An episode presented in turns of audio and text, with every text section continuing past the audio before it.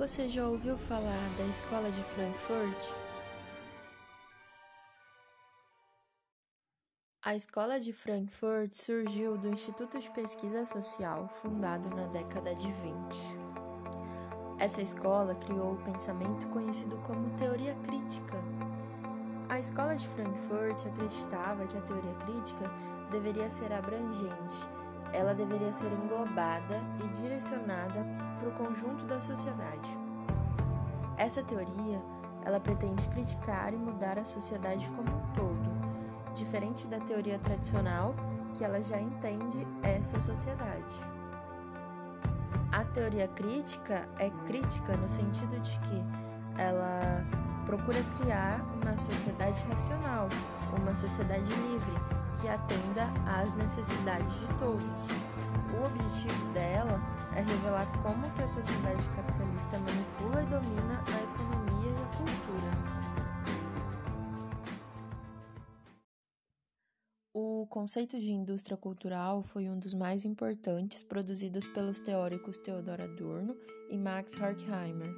Segundo eles, existe um fenômeno cultural mundial em curso desde o início do século XX, o capitalismo industrial, que entrou em curso com a Revolução Industrial.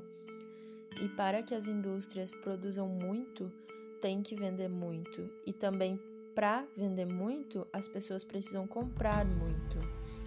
Para o Adorno e Horkheimer, o capitalismo não só usou a indústria cultural para criar o um movimento de consumismo, como utilizou a própria arte como forma de produto para ser consumido.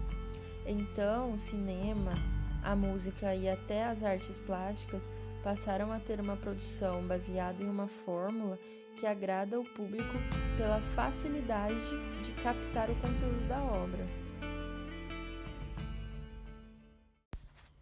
Já a cultura de massa, o processo de bens de consumo de vários tipos que alcança uma grande parcela da população tem sempre o seu fim lucrativo e comercial. Portanto, se refere ao processo de mercantilização da cultura por parte do esforço de toda uma indústria cultural. Pode ser considerado elementos da cultura de massa variadas formas de expressões, como a música, as danças, as séries, os filmes, a moda e também o esporte. Além disso, os maiores difusores da cultura de massa são chamados de difusores da comunicação em massa, como televisão, E então, a cultura de massa, aquela produzida pela indústria cultural, segue a seguinte fórmula: ela pega elementos da cultura erudita, que, segundo Adorno, essa é a cultura autêntica e bem elaborada. Que é produzida originalmente por um povo. Então ela lança sobre a junção elementos que agradam ao público, ou seja, o resultado disso de arte produzida em escala industrial. Então vale lembrar que a cultura de massa é diferente da cultura popular, pois enquanto a cultura de massa é autêntica, a cultura popular é uma degeneração capitalista da Já os maiores pensadores, né, da escola de Frankfurt foi o Theodor Adorno. Ele era um pensador alemão. Ele se dedicou a entender a problemática moral e social do século XX frente ao capitalismo. Por ele ser judeu e comunista, ele foi perseguido pelo nazismo e refugiou nos Estados Unidos. John Max Horkheimer foi um dos diretores do Instituto de Pesquisa Social. Ele era filósofo e sociólogo. Foi responsável, junto ao Adorno, para elaborar o conceito da indústria cultural no livro Dialético de Esclarecimento. Porém, ele também foi perseguido pelo nazismo e refugiou-se nos Estados Unidos. O, Hel o Helbert ele foi um dos mais polêmicos pensadores da escola, né? Porque assim, ele se dedicou a entender a relação entre a sexualidade e capitalismo, além dele estudar as problemáticas envolvendo raça e exclusão social. Os estudos dele englobavam o marxismo e a psicanálise freudiana. Ele foi perseguido também pelos nazistas pela origem dele ser judaica, né? E pela vertente socialista.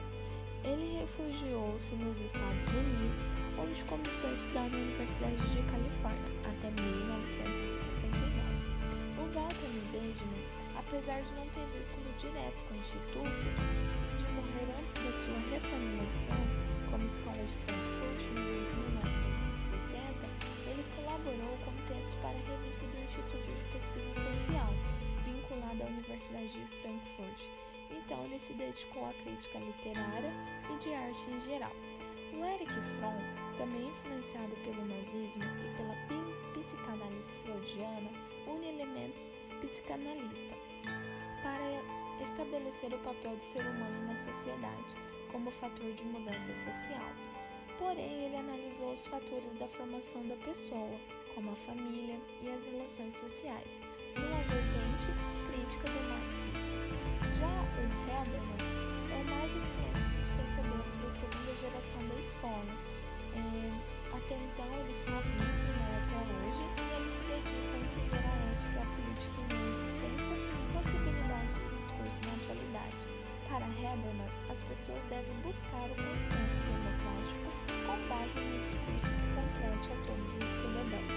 E ele estudou nela, escola, após a reformulação do Instituto na década de 1950.